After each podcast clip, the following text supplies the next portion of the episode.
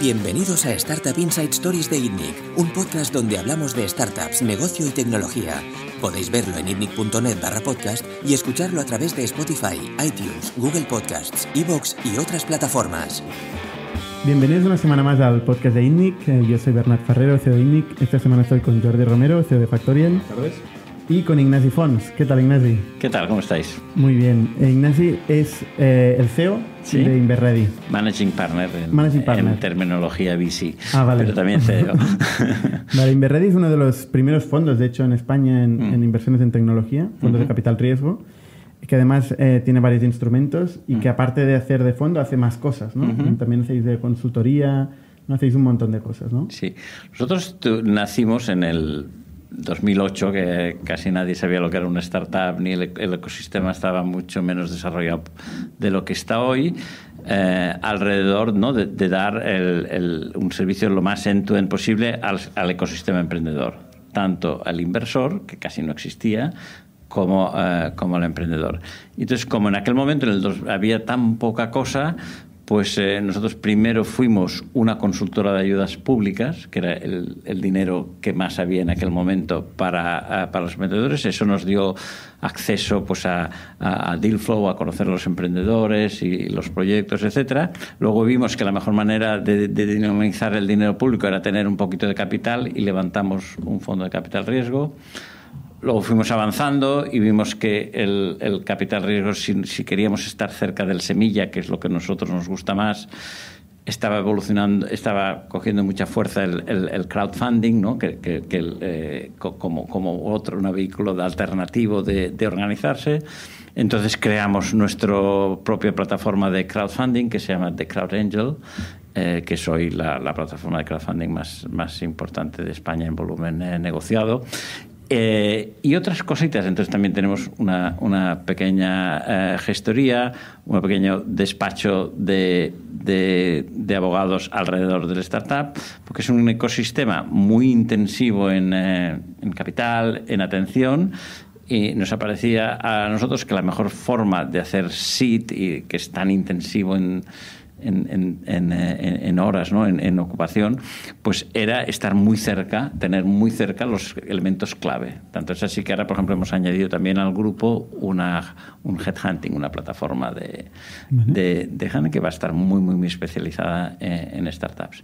¿Ese tipo de servicios los cobráis a las compañías? ¿O Cada- los ofrecéis? son- to- todos estos son, son que te he mencionado son negocios independientes. O sea, Que son profitable, cada que son, cada uno son profitable y lo que están es collocated en, en- en la mayoría Son en- opcionales para el en, nuestro, en nuestras oficinas, Mm. son, son eh, absolutamente eh, opcionales, pero el hecho de que estén cerca nuestro nos ayuda mucho a, a- a hacerlos más, eh, a, a que ganen sentido. ¿no? Y tienen clientes que no son invertidos por vosotros, entiendo. Y también. tienen clientes que no son. En el caso de, de Crowd Angel, obviamente, porque hacen inversiones que no, que en algunos casos coinvertimos, otros no. En el caso del despacho de abogados, la verdad es que tienen. eh, por una parte, el cliente Inverready, porque nosotros como fondo gastamos mucho abogado, y alguno con participadas y otro que no. Pero eso es quizá de los que está más ligado al, al- al grupo y en el, en el de talento. pues, eh, la, la idea es que, que acabe siendo, claro, muy, muy cercano a nuestro, a nuestro portfolio, porque la idea es nosotros pensamos que es una cosa que se está haciendo mal en los startups y queremos que nuestras participadas tengan un headhunting más eh, eh, adecuado para los que ellos necesitan y a la larga ir acogiendo más parte de nuestro propio Está claro que es uno de los pains que todo el mundo siempre Sí. compartimos, ¿no? O sea, encontrar talento es la clave sí, de todo. Es, es la clave de absolutamente. Eh, en nuestro dinero, al final, que invertimos en las participadas, se va todo a talento, ¿no? Sí, y a Google. no, y a Google. y a Google. Todo lo que no se va a Google. Bueno, nosotros ya sabéis que hacemos más B2B, entonces eh, Mm. Google no somos tan, tan clientes, pero sí que es verdad que todo lo que no es marketing es talento. Ah, Has dicho que, mm, que empezasteis como consultoría de ayudas públicas. ¿Esto Sí. fue vuestro primer negocio como Inverready? Sí, ese fue el primer negocio. Antes del, cap- del capital riesgo, los fundadores, que son José María Echarri y Roger Piqué, eh, que los dos venían de, del, del, CIDEM, de, del, del, de Generalitat, de, traba, de, trabajar en distintos aspectos, de, fomentar la, la, la startup. Ya sabéis que que uno de los eh, motores más importantes que a veces no se le da suficiente crédito a generar todo el ecosistema de startup en, en España o en Cataluña fue el, la Generalitat, ¿no? El, el, gobierno a través de varias cosas, de crear el primer fondo, de, de crear las redes de Business Angels, de favorecer los eh, créditos blandos. Entonces ellos estaban muy cerca de todo esto desde el punto de vista de la administración y entonces saltaron al otro lado. Para... Y esto es una cosa que estoy de acuerdo contigo, no se les da crédito. Eh, en Factorial Acción, por ejemplo, sí. ha sido muy amable con nosotros y nos ha ayudado eh, bastante con visibilidad y en, y en Teambox eh, nos ayudaron también mucho con préstamos blandos y con acceso a financiación. No existe. Eso era en 2010 Sí, bueno, lo que había en distintas daba, épocas. daba subvención y, Ah, de, y la verdad es que ha, ha, ido evolucionando, Ha ido evolucionando, sí, sí. En cada momento hacía falta una cosa distinta, ah, ¿no? Y luego, luego vinieron los fondos europeos y se han retirado correcto. los En más, más, más los España, locales, pero- vinieron los españoles y se retiraron los locales y tal y cual, pero ah, el- el- la labor de ignición Mm. Que es la más importante que tiene que tener el sector público, ¿no? de poner la llama que hace que todo se crea, yo creo que, que en siendo sentido ha sido muy, muy, muy meritorio. Y las tienen estas misiones, Eh. eh, ayudan Sí, a gente a ah, descubrir sí, nuevos sí, mercados. sí, a nosotros sí, nos sí. invitaron a, For Years From Now y a Sí, The Next Web, sí, las grandes sí. conferencias, Exactamente. eh, subvencionados. Hay que decir que cuando lo explicas a compañeros americanos, eso de que aquí el gobierno Sí, nos da sí. préstamos y tal, no, No lo entienden. alucinan. Alucinan, no, no, no entienden. Y sin embargo, eh, también en, en- en el, Obama hizo una iniciativa que es ¿no? US eh, eh, en- Entrepreneur o I don't know, no, no me acuerdo el nombre exactamente de la iniciativa, pero a nivel estatal en la agenda del presidente estaba el entrepreneurship a altísimo nivel. O sea, y, y luego tú, en Estados Unidos hay leyes como que las, eh, las empresas grandes tienen obligación de gastarse el 25% del, del presupuesto de compras en SMBs. O sea, ojo con que eh, con que no intervienen eh, el, el- el- el Estado en, en ayudar a las startups, que ya nos gustaría que ayudasen la mitad en, esta- en España de lo que ayudan en Estados Unidos, pero lo hacen de otra forma, ¿no? Sí. que es mucho más quizá estructural, como diciendo, forzando, forzando las compras de las compras eh, eh, del gobierno a las compañías eh, pequeñas, forzando el, eh, Ah, Hay que decir que una participada vuestra que ha estado aquí hace unos cuantos podcasts, Roger Casals, Sí. Eh, luego cuando fue a Estados Unidos se quejaba de lo difícil que era acceder a la Enterprise y vender ahí, ¿no? Sí, bueno, a pesar de esas políticas. A pesar de, estas- a- a pesar de nunca es perfecto, ¿no? Y ten- es tan fácil a veces criticar al, ¿no? al government que, que- claro. y darle culpa de todo, pero bueno, ahí también es más práctico reconocer lo que hacen bien, ¿no? Porque entonces eh, harán más de esto, ¿no? Eh, Entrando más en Inverready, ¿cuántos, eh, ¿cuántos fondos habéis levantado? ¿Cuál fue el primero? Sí. O sea, ¿En 2008 empezasteis el primer fondo o era la consultora? En el 2009 creo que fue el primer fondo, 2008 la consultora, 2009 el primer fondo, que ahora ha cumplido 10 años, eh, y en la plataforma que en aquel momento era mixta, TIC y, y Bio. Fue, fue un, un fondo eh, mixto. Fondo con el PIS, eh, o sea, gestionando dinero de, de Sí, sí. otra gente. Sí, sí, sí. sí. El PIS Eh, institucionales, sí, particulares. De, de- de 16 millones en el que estaba eh, Acción, eh, precisamente como, como público, eh, y el resto estaba en ISA. eh, y los demás era, era todo particular. Particular, Eh, sí, sí. fue en el 2008 que en mitad de toda la crisis, etcétera, fue bastante heroico levantar un fondo de capital riesgo porque además es que no habían exits. Tú te explicabas a la gente, tienes que explicar a la gente que, que iban a ganar dinero y no había historia de ganar dinero. Pero, ¿Cuál, era tu pitch? Eh, Entonces el pitch era más bien lo que se hacía en el startup en todo el mundo, que, porque que, que en, que en España había talento, eh, innovación como en cualquier lado, que es verdad, hay mucho talento, entonces se tenía que movilizar de una manera u otra, que aquí no teníamos ningún gen estropeado para que eh, no fuese así, ¿no? Y, y- y, mira, pues eh, con, con, El con- ¿no? esfuerzo se nota y el tiempo nos ha dado la razón porque ese, ese fondo pues eh, ha devuelto ya mm, dos veces el, el- el capital y tiene un valor contable de cinco veces y nosotros pensamos que acabará devolviendo ocho veces. O sea que eh, no, está, no, está, nada mal. Ha ido muy, muy, muy bien. Es el fondo que tiene eh, Más Móvil. Es verdad que ha habido una operación pues que... Este, este fue el fondo que invirtió Más Móvil, el primer este, fondo. Este es el, el, primer fondo, es el que invirtió en Más Móvil, que, que era una startup. Y, y, que hoy vale 2.000 millones de, de, euros, ¿no? Entonces, eh, mm. y que todavía estamos en el, en el accionariado. En ¿Pero habéis vendido algo? No, todavía no. no. Eh, o sea, se, se ha devuelto... es valor contable. El, el, el, el, DOSEC, o sea, hasta el fondo tiene otras cosas y ha devuelto dinero, eh, pero todavía tiene eh, mucho más móviles, por eso pensamos que el fondo, al valor contable, contándolo al valor que cotizan las acciones, porque más móvil está en el IBEX, eh, vale cinco veces.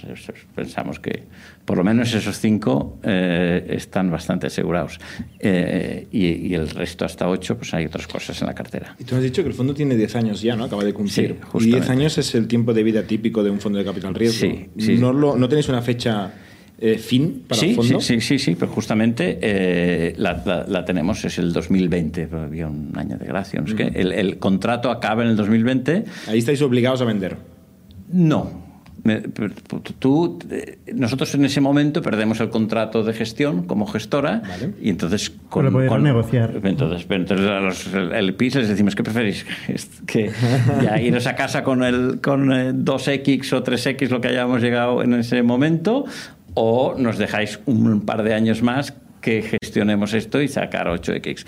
Y obviamente pues lo, lo, lo, extienden muy contentos porque hay muy buenas razones por las que, que entraríamos en, en, en, en, otras discusiones ¿no? de por qué no hemos vendido más móvil y básicamente lo que estamos es... Pero claro, también incrementa entonces el management fee ¿no? ¿De todo este periodo o no? Sí, pero sí. Los, eh, lo que menos les... Sí, un poquito. Eh, eh, vamos a hacer una propuesta de que, de, de que aumente un poquito más el FI, que ya es muy bajo en, el último, mm. en los últimos sí. años, ya es muy bajo. Eso no se mete un problema para los el PIS cuando han ganado dinero podría ser un problema muy grande si no lo hubieran ganado. ¿Eso Pero les cuando, pasa? le han ganado, cuando han ganado tanto dinero... Claro. Eso que les pasa a los fondos a veces, que tienen esta urgencia ¿no? Sí. para vender sus posiciones, que esto puede llegar a perjudicar a los emprendedores. Sí, sí, o sea, también puede pasar que los fondos tengan poder de negociación con sus LPs y que puedan renegociar sus condiciones. ¿no? Claro. Depende de su performance también, depende de cómo les haya ido en general. ¿no? Exactamente, Total, totalmente. Eh, depende de cómo de, de, lo y de lo que espera el accionista que valga el, el, portfolio. Si el LP piensa que el portfolio vale muchísimo, pues más no va a tener ningún, sí, sí. prefiere que lo gestione el gestor que el otro. Eso, eso está eh, clarísimo. Es el mismo eh, caso que antes mencionabas mm, de, de, un inversor que tenemos en Factorial, que es Creandum, que en su primer fondo invirtió en Spotify. Sí y obviamente les dijeron los del PIS, bueno, ya no hace falta que hagamos nada de lo que os dijimos que haríamos, ¿no? O sea, vais a ganar mucho dinero. Danos el tiempo que querramos y sí. las reglas que querramos. Y obviamente dijeron que sí. No, yo tengo que decirte que mi experiencia, ¿no? habláis desde el punto de vista del emprendedor muchas veces como de las prisas, del, del timing, de la agenda del, del VC para vender y, y todo eso.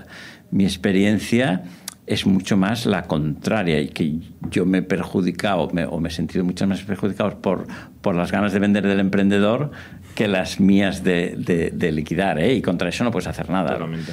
Piensa que nosotros somos un fondo SIT, por lo tanto entras en valoración, eh, eres el primer inversor profesional, entras a valoraciones relativamente bajas, ¿no? Eh, con lo cual, eh, en, en, una venta a lo mejor pues de, de 10 o, o 15 millones, ya el emprendedor ha ganado muchísimo dinero. ¿no? Claro. Eh, llegas a lo y, que se llama el FU Money. Sí, y, y, y, nosotros tampoco a lo mejor nos podemos quejar porque ya a lo mejor hay un 3X ahí, o, pero claro, nosotros nos gusta ganar por lo menos 10. Entonces, Mm, siendo que no nos podemos eh, quejar, y además es que no puedes hacer nada, pues, pues obviamente facilitas la. Bueno, puedes boicotearlo eh, eso con el contrato en la mano. Pero ¿no? eso no va a ningún lado. No va a ningún lado. No, ¿Nunca lo habéis hecho? No, es imposible, porque, porque ¿tú qué vas a hacer? Eh, nosotros no podemos dirigir la compañía. Está claro. Y la reputación de un fondo es casi lo único que tiene un fondo. Es, claro, bueno, o sea, sí, tiene sí. el dinero y dinero cosas que que tiene más no, cosas, pero comparado, es lo más com, importante. comparado con otros fondos, eh, sí, no, no, no, la es, reputación eh, es, te puede arruinar tú, tu vida. Tú, ¿no? tú, puedes tensar en algunos momentos, pero, pero eh, al final del día la, la, paella la tiene el mango, lo, lo tiene el, el, emprendedor, sobre todo, además, en temas como los nuestros, que la mayor parte son muy técnicos, en los que el, el, equipo es todo. Tú no puedes reemplazar un. Mm. no un, es un gestor. no es un gestor. que, que, no es una compañía más o menos grande que la más o menos la puedes profesionalizar y coges un CEO, mira, pues si no lo coges, te lo agarro al otro. No, no es, no es el caso. Tampoco con esto me quiero quejar, ni muchísimo menos, ¿no? Pero quiero decir que, que, que este es un, sí. un, juego con dos avenidas, una avenida con, que, que se mueve en dos direcciones, ¿no? Totalmente. Nosotros en nuestra agenda de vender que a mí nunca me ha presionado eh, y, y, el emprendedor el, el, el, suyo propio, ¿no? Que es el. No, no es justo. El, el, punto es justo. Dices que entráis en valoraciones bajas en momentos tempranos. ¿Qué es una valoración baja? Bueno, baja. No, no debería haber dicho baja. De, o sea, de, de, de valor absoluto.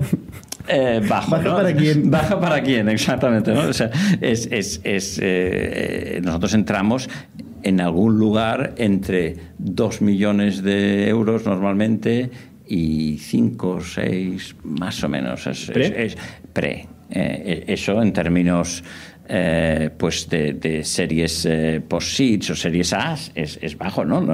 Obviamente. Y, y, en términos americanos muchas veces sí. también. No hay tanto. Sí, sí. Eh, pero, Incluso europeos, ¿eh? Y incluso... eh, Porque ese número que has dicho es el valor de la ronda SIT. O sea, es lo que se levanta en la ronda Sí. No la valoración de la compañía. Entonces, Van a otra dimensión. nos- nosotros entramos, pero nosotros entramos muy pronto. Mm. Nosotros entramos muchas veces cuando el proyecto está... eh, ¿Qué en- pinta tiene la compañía cuando entráis? Pues mira, es una compañía que está ob- obviamente eh, constituida con, con, un, eh, con un equipo, un producto del que se han hecho ventas, a lo mejor eh, más eh, pruebas de concepto y pilotos que, que un lanzamiento eh, grande, pero de la que tienes a lo mejor no ya algún cliente del que te puede, habl- te puede hablar de por qué lo ha comprado y, y, y por qué le gusta o no le gusta. ¿no? Eh, o sea, con un producto, pero no está lanzado al mercado de forma escalable. ¿no? Eso es, entonces son compañías que tendrán a lo mejor pues MRRs desde 10.000 euros, de 10.000 euros a, a 30.000 si es un modelo si es un modelo SaaS y si es una compañía pues de software licensing a lo mejor tiene un poco más porque una licencia ya son 100 o 200.000 euros y entonces a lo mejor pues sí que hemos entrado a veces en, con facturaciones pues por debajo del millón de euros pero eran por eso porque los tickets son muy grandes ¿no? y más o menos este, este es el perfil Entonces, eh, este fue el primer fondo. Eh, Más Móvil eh, fue el gran proyecto de, de Inverready. Ha sido el gran proyecto de Inverready y fue el primer fondo. Eh, es, es el que mejor ha ido, ¿no? Eh, pues, ¿Eso es te- suerte te- del principiante o...? No, no, no. eh, yo creo que no, porque el hemos- mismo que Creandum. Sí, sí, no, el mismo caso. Primer fondo- eh, El primer fondo, el mejor. Y eh, sale el santo, ¿no? Se dice. El, primer, el primer fondo eh, realmente tiene, es, es difícil, pensamos que se- es difícil que los que vienen detrás puedan hacerlo mejor, porque ya estás a un nivel muy, muy alto. Es, es un benchmark difícil de, de. Ya sabéis que nosotros con, con devolver de dos a tres veces el capital ya consideramos que es un muy, muy buen performance. ¿eh? O sea Al final, que- ¿qué porcentaje anual os marcáis? ¿Qué, qué tiros marcáis como objetivo? Pues entre el 20 y el 25 en, en, Esto 10, es en 10 años. ¿Buen o muy, muy, muy buen fondo? Eso es muy buen fondo. Muy buen fondo. Muy buen Entre el 20 y el 25 es Sí. buen- muy buen fondo. Muy buen fondo. A, a 10 años, ¿eh? Es una Sí, sí, sí, tier, sí. Y un eh, mal fondo. eh, Index, eh, Axel, eh, esta gente están por encima del 30, ¿no? En, en- en- es, sí, porque es- es- esto es lo mejor que puedes eh, eh, hacer. ¿no? A partir de ahí es. es Creándome, creándome el 60 y pico. En, un fondo, creo, no en todos agregados. Eh, o sea, en, en el, en el first quartile Sí. de, de, Sí. de performance, eh, que lo estoy hablando de memoria, pero deben, debe estar en, a partir del 20% de... En el mundo, de- dices. En, en- en- en el- tengo en la cabeza los de Europa, porque los, Europa. los miramos eh, hace creo poco. que la mayoría tienen menos de 10. Pero, La- pero la la, gran ma- mayoría. la mayoría está en, en el cuartel del 50%, pues estás entre 8 y 15 o una cosa así. Que esto es ok, Que esto es ok pero not great. Pero not great. Piensa que. Y hay fondos eh, que pierden dinero. Y hay fondos que pierden dinero. Que la gente, ya, pero mucha gente no se lo imagina. que es que la mayoría, ¿eh? La mayoría no lo sé, pero hay muchos fondos que pierden Hay dinero. muchos fondos que, que pierden dinero. Bueno, eh, es también lógico, ¿no? Cuando co- coges el cuadrante de, de rentabilidad eh, ¿no? de, de, de riesgo-rentabilidad, pues hay una correlación. Tú tienes, cuanto más rentabilidad eh, esperas, más riesgo tienes de no conseguirlo. Y eso no Y se si puede coges el que el, el- el- te startups, explique también. lo contrario te está, te está mintiendo. ¿eh? Y, y nosotros se lo decimos muy clarito a nuestros inversores que, que- que tienen la posibilidad de ganar mucho dinero, porque, porque estos son múltiplos que no se consiguen en la bolsa ni en ningún otro sitio, pero que, que también hay una, varia- una cierta variabilidad. Y, y más que, que riesgo, nosotros, en, en- en nuestro caso, les pedimos a nuestros inversores un sacrificio muy grande, que es, el- es la liquidez. Que ese es un dinero que no, que no- Paciencia. que no lo Que no pueden pueden tocar en, en 10 años. Me pueden venderlo en secundario, Po- Muy limitado. mm, pero no ha pasado esto en Inverready. Sí, algunas operaciones hemos tenido de, de secundario, pero no es lo normal. Esto significa- Es, es- es un mercado no organizado. Entonces, claro, claro. no, es, a veces es difícil encontrar contrapartida. Por suerte, el- nuestros fondos han ido bien y todo el secundario lo hemos conseguido entre los mismos inversores del fondo, que, que uno se compra la, la posición al otro, ¿no? Pero, pero es un mercadito muy, muy, muy estrecho. Nosotros no podemos poner un anuncio en la vanguardia que se vende una participación del fondo. de- No, si es el primer fondo, igual. Sí, esas, esas ya te digo, no salen al, al mercado porque la posición se la queda otro, otro ¿Y inversor. ¿Cuál, cuál es la política de acompañamiento de, de Inverready cuando entra en un proyecto? ¿Qué, qué hace? Sí, nosotros, eh, fíjate, eh, no, no- nos gusta pensar que, añadimos valor y de hecho si no pensamos que no vamos a añadir ninguno, pues ya no entramos en una compañía en las áreas que tienen que ver con, eh, con todo el proceso de investment readiness. ¿no? Nosotros pens- pensamos que es, es el primer capital que reciben y que van a tener que estar preparados para una serie A o B pronto. Entonces, eh, les, les preparamos para este journey.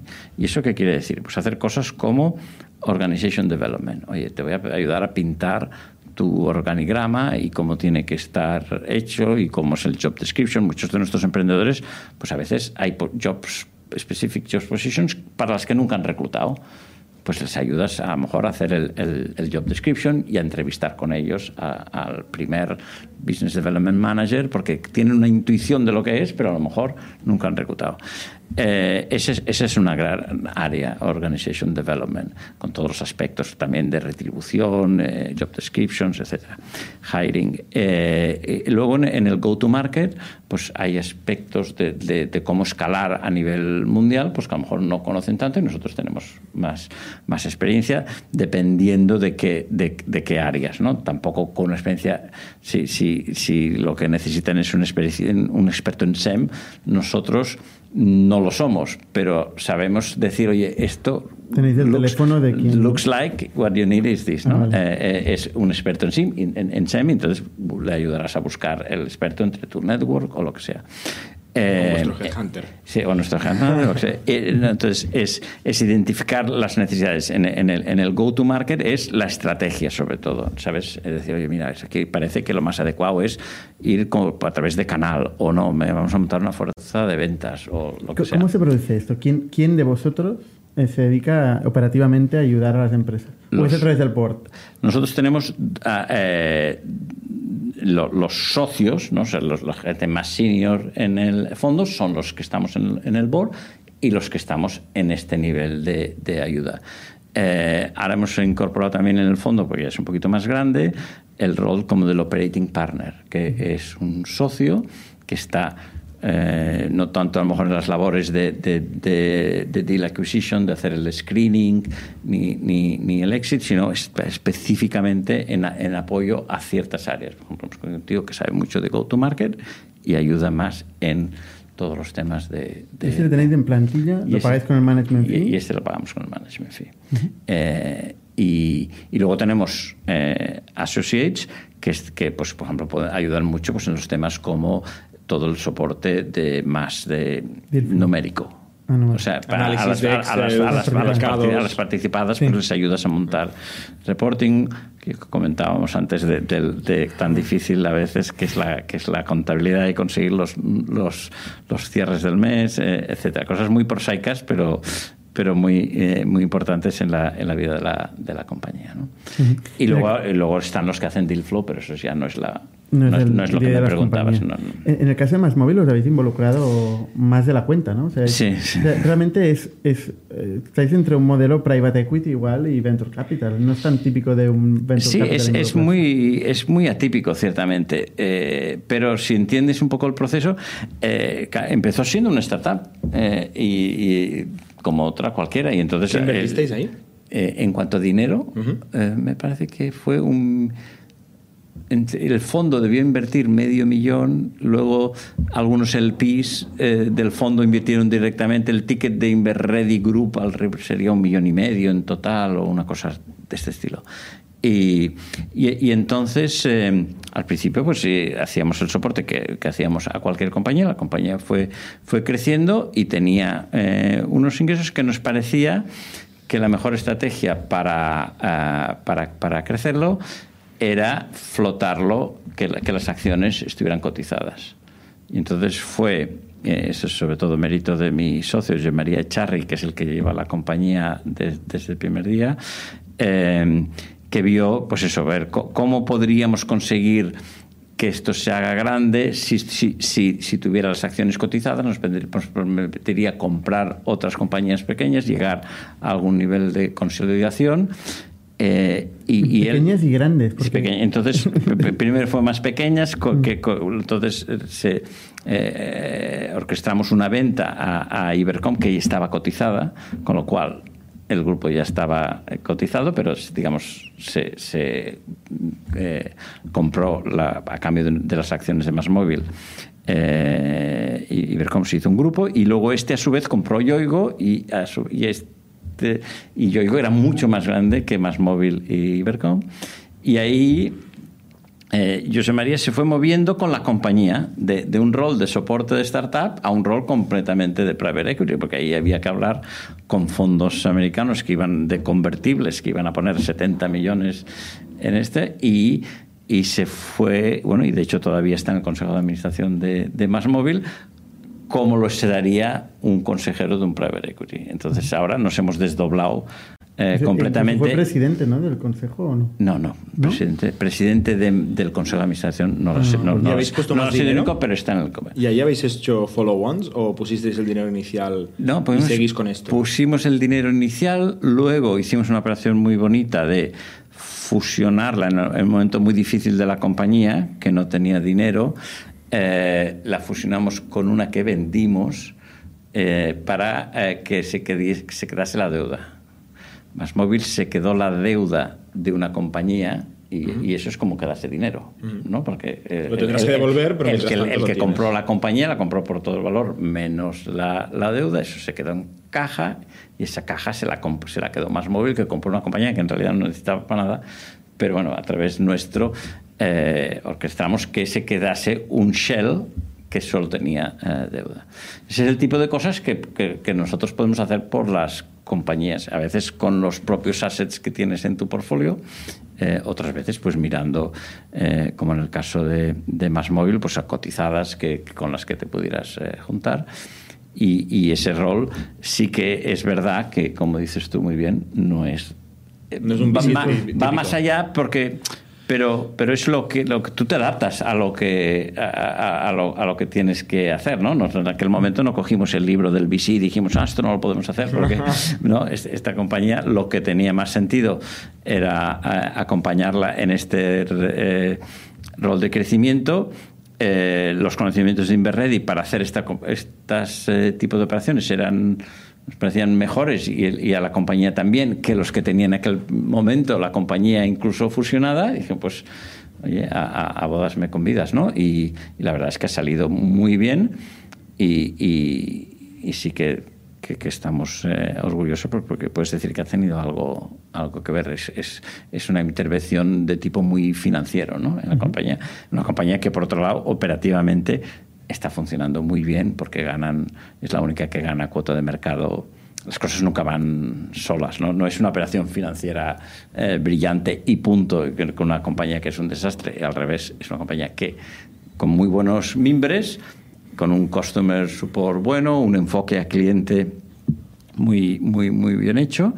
Eso les ha hecho ganar cuentas de forma continua. Entonces, encima de un performance bueno, montas una estructura financiera imaginativa y, adecuada y se crea valor. ¿Cuáles son los otros tres éxitos que ha tenido Inverready? Eh, pues mira, eh, uno, por ejemplo, el que me hablabas antes, Password Bank, de, de, Roger Casals, una compañía eh, que nos gusta explicarla porque no es nada espectacular, se vendió por en el sentido más crematístico, ¿no? Se vendió por debajo de 20, millones de, 20 millones de oh. euros, que, bueno, no es nada como para decir, hoy vas a salir en los periódicos, pero, pero si piensas que, que entramos a un millón y medio o así, y que eh, que vendía un millón de euros. Y que vendía un millón de euros. y, que todo lo hizo con una se, se, hizo una estructura de deuda pública muy bien hecha. Otros otra gente que no hubiese entendido cómo se apalancan las, eh, las empresas eh, eh, de startups en España, pues le hubiera metido 5 millones de euros de capital, que es lo que la compañía consumió en esos años. Entonces, fíjate, si le hubiéramos metido 5 millones de euros de capital, ¿cuánto hubiéramos ganado? Pues, pues prácticamente nada, porque... No, Esto es posible, ¿no? Levantar 5 millones. Es, más, es un poquito más difícil, pero, pero, pero pero se sigue pudiendo hacer. O sea, 5 millones en deuda pública. lo, importante es la estrategia. O sea, lo importante es que tú sepas eh, cuándo hay que poner capital y, y, cuándo deuda y qué coste tiene cada cosa en cada momento.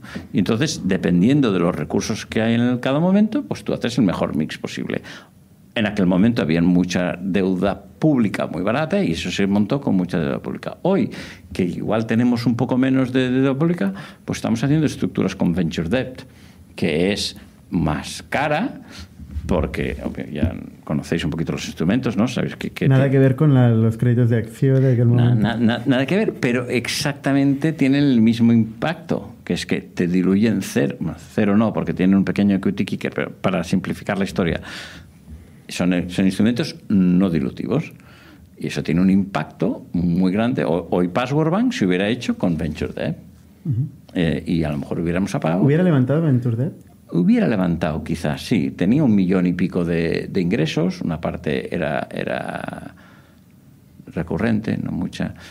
No, no, eh, habría que ver los, casos, ¿no? Pero, pero, pero sí estamos eh, eh, consiguiendo venture debts para, mm. para, para, muchas de estas compañías. Y luego está el H2020 y hay otros instrumentos. Has tocado un tema muy, muy interesante que es cuándo un emprendedor debe levantar deuda o levantar capital. Es una duda que nosotros eh, nos preguntan mucho. ¿no? Y, cuándo eh, acceder a un convertible o cuándo ir directamente a capital. ¿Cuál es tu, tu respuesta a eso? ¿La sencilla? Sí. Siempre deuda.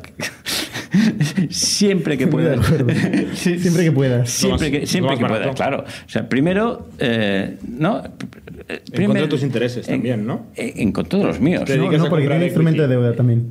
No, no, pero, pero, no, pero somos otros fondos. Yo ah, eh, tengo que, llevar a veces varios sombreros, pero siempre, siempre, siempre eh, deuda para el emprendedor. A ver, esa es he dicho que era la simplificada. Luego podemos elaborar, elaborar un poco. Sí, hay que devolverla, que es el problema de la deuda. Bueno, a ver, si en una startup de alto crecimiento, si tiene problema para devolver la deuda, es que seguramente no está creciendo.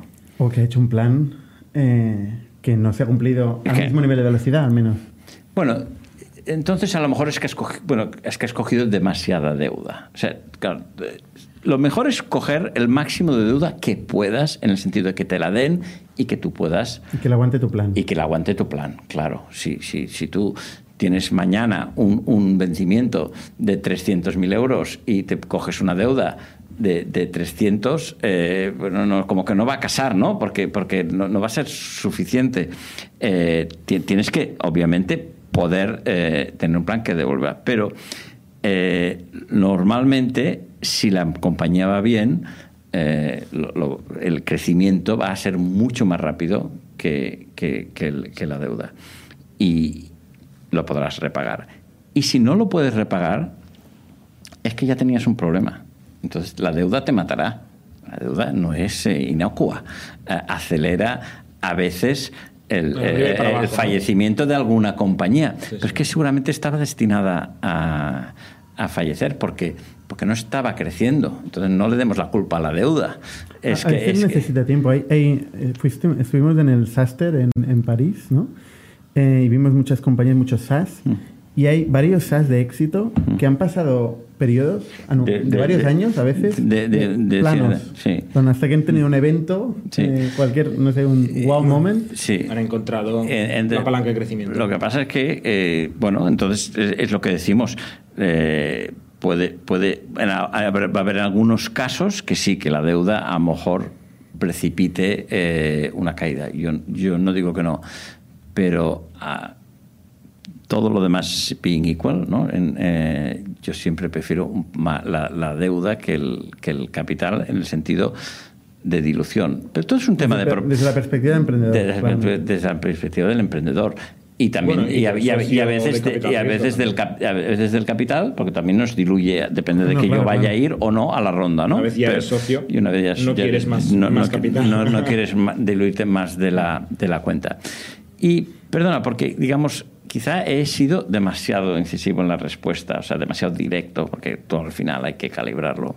Y la razón por la que he sido quizá exagerado en mi respuesta es porque el bias en el ecosistema es un poquito el contrario, excesivo. Hay excesivo celo a, coger deuda. ¿no? Eh, los emprendedores nos encontramos ¿no? que que son capaces de perder seis meses de su tiempo para conseguir una ronda de medio millón de euros al principio, de un millón, y quieren eh, y, hacen bien, ¿no? dedicarse y ponerle mucho esfuerzo, y al día siguiente de haberla conseguido les dices, oye, aquí está este, este ayuda pública, este NISA o este CEDETI o este lo que sea de 300.000 euros, vamos a pedirlo. Y dice, uy, no, que no tengo tiempo. ¿Qué decir que no tienes tiempo? O sea, tienes tiempo para seis meses, puedes dedicarle seis meses de tu esfuerzo a levantar capital y la deuda no vale un día de trabajo de preparar una memoria. Ya me decía que, que, tienes dos años de carencia y eh, cinco de devolución eh, con un tipo de interés súper bajo. Eh, y estoy también un poco caricaturizando. Sí, pero, tampoco lleva, pero, pero, no son seis meses. pero, pero que no hay el mismo... O sea, al final un euro es un euro tú lo que consumes son euros, no ni capital ni deuda. Entonces, habría que darle... Es decir eh, que la burocracia a veces de este tipo de instrumentos da un poco de pero, pero, pero, ¿cómo que, todo el Horizon 2020, por ejemplo. Pero, seamos realistas, no me digas que es divertido hablar con un VC. O sea, eh, eh, algunos, igual, más, igual, más, que hablar con la administración lo, que será Lo que será más cool, pero, pero nosotros también hacemos perder muchísimo tiempo. Eso seguro. Y dame el, Vosotros no, ¿eh? Sí, en general, ¿no? Y dame el KPI y no sé qué, y luego sí. el socio y el associate. Sí, Vamos, es un, es, yo lo reconozco y nosotros intentamos ser friendly. Pero no hacéis pero, escribir pero, memorias de, de 100 páginas explicando una bueno, tecnología. Bueno, pero hacen hacer decks chulos, que sea más chulo que el del otro. Ya, y las, bueno, eh, hay, hay, es igual, será aburrido, yo lo comprendo, eh, eh, pero... Pero para eso tenéis la ala de consultoría y, Primero que una parte se puede, se puede subcontratar. Eh, y, A éxito, ¿no? Pero hay que tener en cuenta que la deuda es no es dilutiva que, que, que, hace cuatro números. Mira, y por eso me paraba en el caso de, de Password Bank, que digo, es mm. importante porque la fue un éxito para el emprendedor y para nosotros porque no tenía dilución. Un paréntesis pequeño, porque lo has mencionado y seguro que mucha gente no sabe lo que es. Eh, Ready es especialista en el Venture Debt, ¿no? Y, habéis dado charlas y tenéis... Lo somos en el sentido que fuimos el primer fondo de Venture Debt en España. Explica lo que es, súper brevemente, el Venture eh, Debt. El, el, Venture Debt es un, un, un vehículo que presta dinero a las compañías en, eh, en compañías startups, en, en, estadios que todavía no son bancarizables porque pierden dinero eh, por, por, razones de su estrategia de crecimiento o lo que sea, pero que nosotros un fondo de venture es capaz de analizar ese riesgo de manera que un banco no puede. Mirando algo más que el balance. Mirando algo más que el balance y entonces dices, bueno, pues haces un assessment de cuánto eh, tienes que, cobrar en intereses para compensar ese riesgo tan grande y son unos intereses eh, por una parte altos, más o menos un, un, 10%, y luego acabas, eh, ese, ese 10% más o menos compensa las pérdidas, el fondo no gana mucho dinero con los intereses porque eh, va a tener bastante morosidad. Eh, pero coge un 25% del importe de ese préstamo, si por ejemplo el préstamo es de 100.000 euros, 25.000, en acciones de la compañía liberadas. O sea, pides como una comisión de apertura, para entendernos, por firmar el crédito me has de dar una comisión de apertura en forma de acciones. ¿A qué valor? Al valor que fijes. Al de la última ronda, el, y que, el que, negocies, ¿no? O sea, de esos vamos a poner 100.000 euros, ¿no? Sí. Eh, el vehículo de Venture Debt da 100.000 euros a cambio de 25.000 euros en acciones y se devuelven 100 o se devuelven 75? Se devuelven 100. O sea, esto, es un kick además. Es un kick. Es, es, le, llamamos, le llamamos el equity kicker. O sea, literalmente. literalmente un kick. Y, la transacción en el notario, porque no se pueden regalar acciones, ¿no? Sí, sí que se pueden. Sí que se pueden eh, regalar acciones. Bueno, no, las compras a valor nominal. A valor nominal. o sea, no hay prima de emisión. Sí, sí, las compras. El fondo. Eso es una trampita, ¿no? Porque imagínate que hay una ronda a valoración 10 millones. Sí. Luego hay una operación de Venture Debt a valoración 10.000 euros sí. y luego una ronda de valoración 20 millones. No, a, Esto no... no a, valoración, la, valoración es, es, es, la que sea y, y tú emites para dárselas al Venture Debt, emites unas acciones nuevas sin prima. ¿Pero esto no tiene un plan fiscal? Eh, Eso es lo que quiero decir. ¿Hacienda lo compra esto? Eh, ¿Plan fiscal para quién? Porque el, el, para el fondo Sería, el fondo está comprando barato. El fondo, el fondo sería un problema para. Está comprando demasiado barato. El fondo es una, es una SCR y el dinero que gana eh, no, no, no paga impuestos porque no no, las SCR están exentas del, del impuesto de, de, sociedades. O pagan un 1% de, eh, del impuesto. Con lo cual no les preocupa. Haciendo porque... Para nosotros la plusvalía que vaya a tener, eh, la plusvalía al fondo no le preocupa, que es el que la tiene. y, y, la compañía no tiene una pérdida ni tiene nada. No, la compañía no, es el comprador. Es el, es el comprador. El comprador es un fondo que, es, que, no paga impuesto de sociedades, el fondo. Y este vehículo, en el fondo, es como un, en el fondo, es como un vehículo de capital riesgo donde vosotros buscáis el PIS, ponéis dinero de gente en este vehículo y en lugar de comprar acciones, prestáis dinero. Prestamos dinero y, y conseguís unas y acciones. conseguimos acciones. Entonces, la bolsa esa de las acciones te da el, todo lo que no gana, te da un equity, es, es un vehículo que el inversor espera menos rentabilidad que, de lo, que del vehículo de venture capital. Porque es más líquido. Porque tiene un horizonte más corto. tiene un horizonte más corto. Los préstamos son a cuatro años. El principal vuelve. El principal vuelve. Eh, y con, con, estos y el upside se queda ahí como acción y el upside entonces vas a tener un retorno pues el, inversor espera el retorno de alrededor del 10 del 10 al 15% o sea menos, menos riesgo más liquidez siempre la ecuación funciona ¿Y cuál es el tamaño del fondo de, de Venture Debt que tenéis? Pues el primero fue de casi, casi 20 eh, eh, y luego hemos hecho uno de... Oh, no, no, perdonar, el primero fue de 11, el segundo de casi 20 y ahora vamos a levantar uno de 40. Que o sea, está teniendo éxito. Está teniendo, está teniendo de hecho, ha seguido Sabadell, ¿no? Probablemente. Sabadell, el fondo de Venture sí. Creo que ahora Caixa también se quiere apuntar, ¿no? Y sabe que Caixa está hablando de esto, sí. No, no ha dicho nada oficialmente, pero... Ah, vale. Que yo sepa, ¿eh? pero vamos, todo el mercado lo, lo sabe. Todo el mercado lo sabe. Bueno, todo el mercado lo sé. Mira, tú lo sabes. Yo se lo comenta, se comenta. Se comenta. Vale. Eh, ¿Qué tiene que tener un proyecto para poder acceder a esto? A esto, Venture Debt. eh, Venture Sí. Debt. Tiene que tener una un cierta predictibilidad en, en, el, en, en las proyecciones. O sea, eh, ¿no? Aquí se, se analiza muy de una forma financiera el plan de negocio y, y- y tú has de ver que si la, compa- que la compañía seguramente, como hemos dicho, perderá dinero, pero has de entender por qué. Entonces, por ejemplo, puede ser que la compañía esté eh, haciendo, eh, esté en break-even y cash flow positive en un país, pero como está expandiéndose a un segundo país, ese país es cash flow negative. Entonces tú dirás, vale, mira, eh, si las cosas van bien, aunque sea cash flow negativo aquí, creo que va a haber capacidad de repago porque este país estará en positivo dentro de tres años.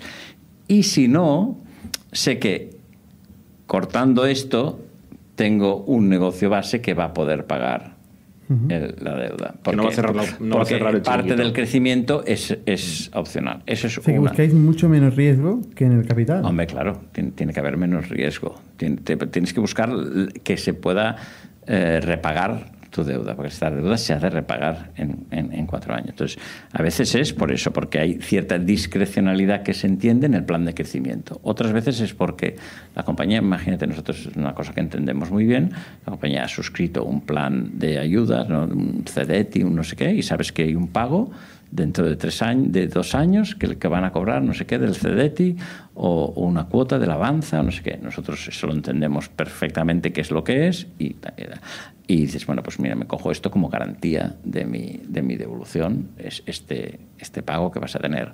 O a veces hay ciertos modelos tipo factoring, ¿sabes? Que tú vas a tener ciertos ingresos y yo voy a tener una preferencia en el cobro sobre esto. O sea, buscas esquemas de garantías que no son hipotecarias, no son, eh, pero eh, pues nosotros buscaremos lo, más eh, posible. ¿Por, qué, tiene sentido hacer esto versus capital? O sea, por la misma de siempre, que no es dilutivo. Ah, no, para vosotros, para vosotros. Ah, para nosotros porque... Porque, al final, si la empresa cierra, el capital tampoco lo quieres perder. No, pero, pero, sí, pero, pero como hay, hay, hay, ciertos hay inversores que no están muy cómodos eh, eh, haciendo un lock-in de su dinero por 10 años y están dispuestos a sacrificar rentabilidad por liquidez. Entonces, el periodo de retorno... Te, diriges a esos y a, ese trade-off, pues es, es, un target que de otra manera estaría desatendido. Los LP son distintos. es un target de LP y un target de compañía, porque hay compañías que no, están... y las compañías también Aunque es muy corriente en nuestro portfolio que a lo mejor invierte primero el fondo de capital, la compañía crece, empieza a tener métricas que... ¿no? Que son marcan cierta predictibilidad y entonces metemos al fondo. ¿No tenéis conflicto de, intereses ahí? Eh, sí, hay un conflicto de interés que se, que se explica y se trata, ¿no? Entonces se resuelve. Por ejemplo, decide el Consejo sin vuestro voto.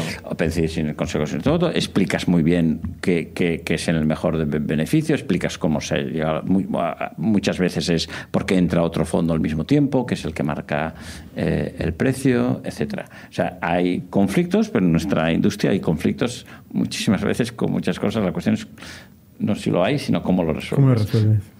Oye, eh, vosotros habéis entrado en temas de farma, ¿no? Sí, con el, fondo, con el fondo, Tenemos el fondo de, TIC, un fondo eh, de bio y, dos fondos híbridos de deuda y capital. Uno es el de Venture Debt que os acabo de explicar y luego tenemos un fondo de convertibles que eh, invierte en empresas que estén cotizadas en, en los mercados de Alternex, en los, en los mercados pequeños, el MAP y sus equivalentes es complicado gestionar tanta, tantos verticales distintos? un know-how distinto para cada una de las cosas, ¿no? Bueno, me lo dices tú que tienes cuántas compañías? Pocas. ahora, pocas por suerte. ¿Y hacen, son todos B2B? Eh, es, es, es, cuestión de especializarse. Nosotros tenemos socios en, en, el área de TIC, socios distintos en el área de bio y en el área de, de, de híbridos. O sea, cada... Em, em, ¿no? hemos crecido y hemos, nos hemos especializado y tenemos equipos en, cada una de estas áreas y al tío de, TIC no le hables de bio y el de bio no, no, no sabe de, de TIC. ¿eh? No, hay, no hay nadie que sepa de bueno, obviamente. Tú que eres del CEO. Yo, que CEO sabes un poco por encima de, de, todo, pero a mí no me hagas analizar una, una compañía de bio tecnología. No, no, no, no, no, sabría por dónde empezar. ¿eh? eh pero, diga, ¿Cuál es el más rentable? El, el primero, el, el, el, mixto este que hicimos, que Tiki Seed y, y Tiki Bio. ¿Y por qué? Tiki Seed y Bio. Se, llama Seed, el, fondo se llama Seed, Ready Seed. E invierte en TIC y bio y, y, es muy rentable porque ha tenido una operación bandera en, en TIC, que es la de más móvil, y una bandera en, en, la de SID, en la de bio que se llama Palo Biofarma, que es una eh, que también eh, está yendo muy bien. Y eh, entonces el más rentable ha sido este de momento. Para acabar, porque es muy interesante, pero nos alargaríamos. Em, tú tienes una larga experiencia ejecutiva en una compañía, ¿no? Empezaste en HP y estuviste 25 años en HP. Sí. Según tu en el 80 y pico, que antes pensábamos, nosotros no habíamos nacido. Cuando tú empezaste a trabajar en HP, perdón, ¿eh? No, no quería...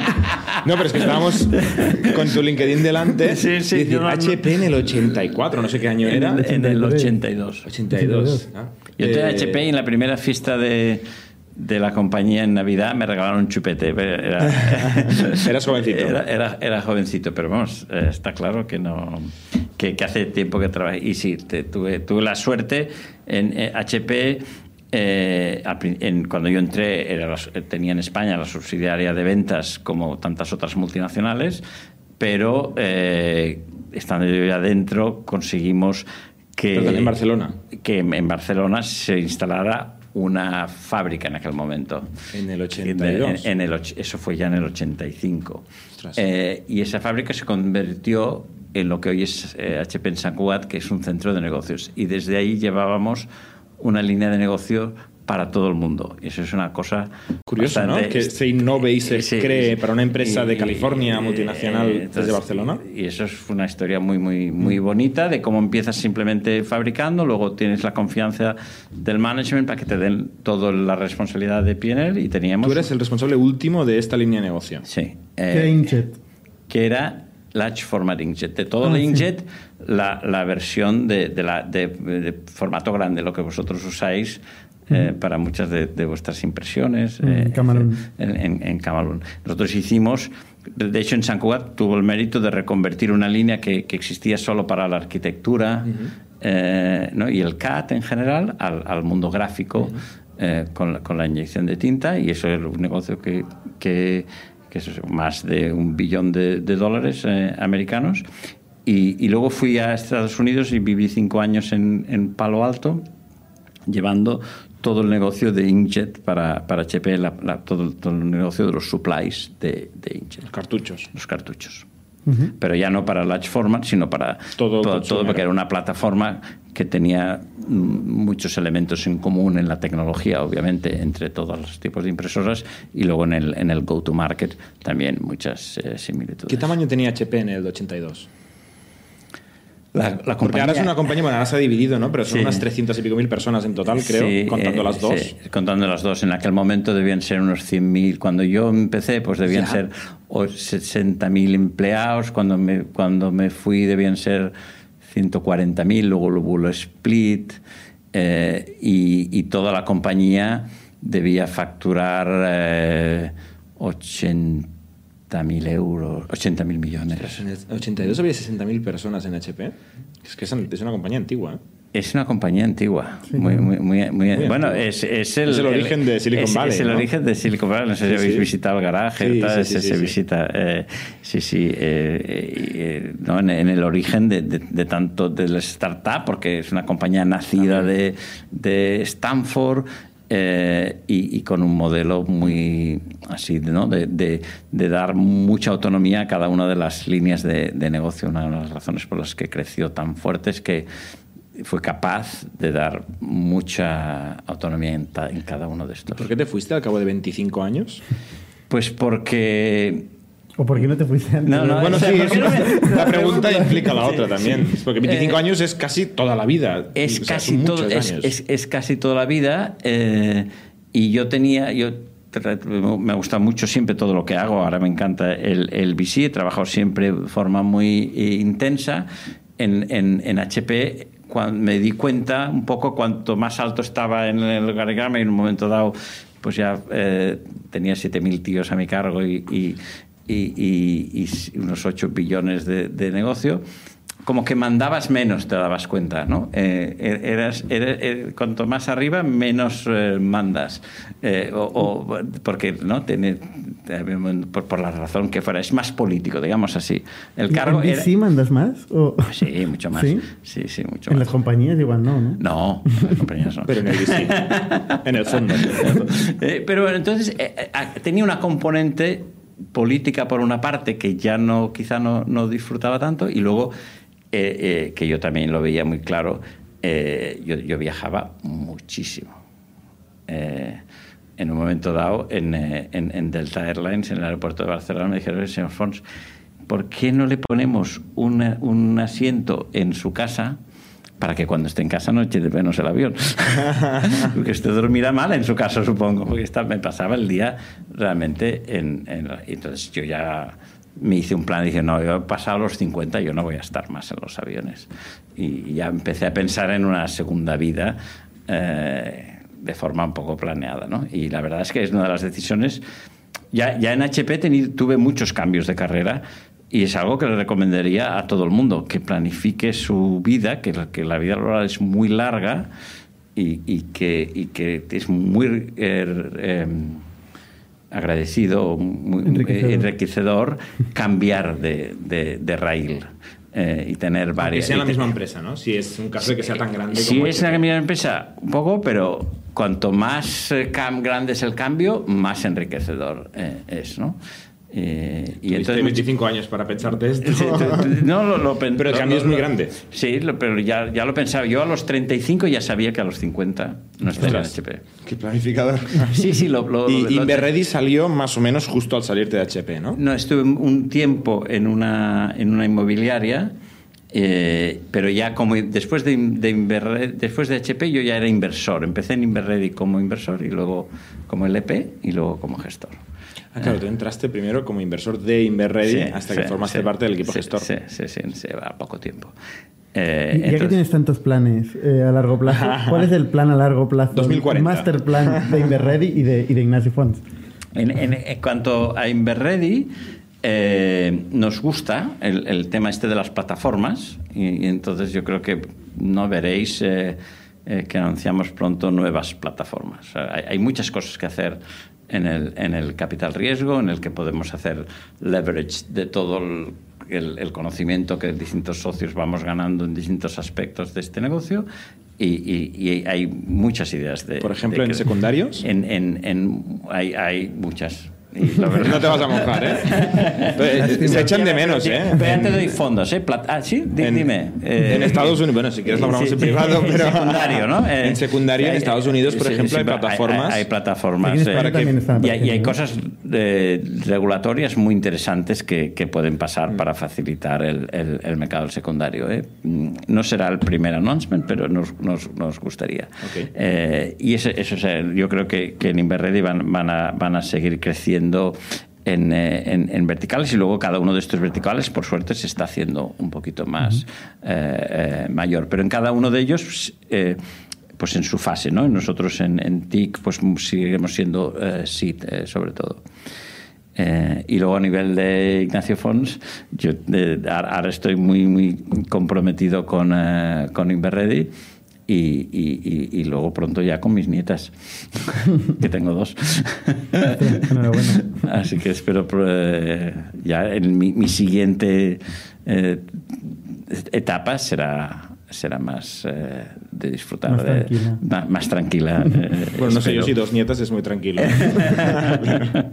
Oye Ignasi muchas gracias por, por la, experiencia y, enhorabuena por la trayectoria porque es espectacular y Además sois muy innovadores, muy pioneros, eh, diversificáis en muchas cosas y yo creo que esto aporta mucho valor al ecosistema. Muchas gracias a vosotros por vuestro interés y por eh, invitarme. Nos vemos la semana que viene.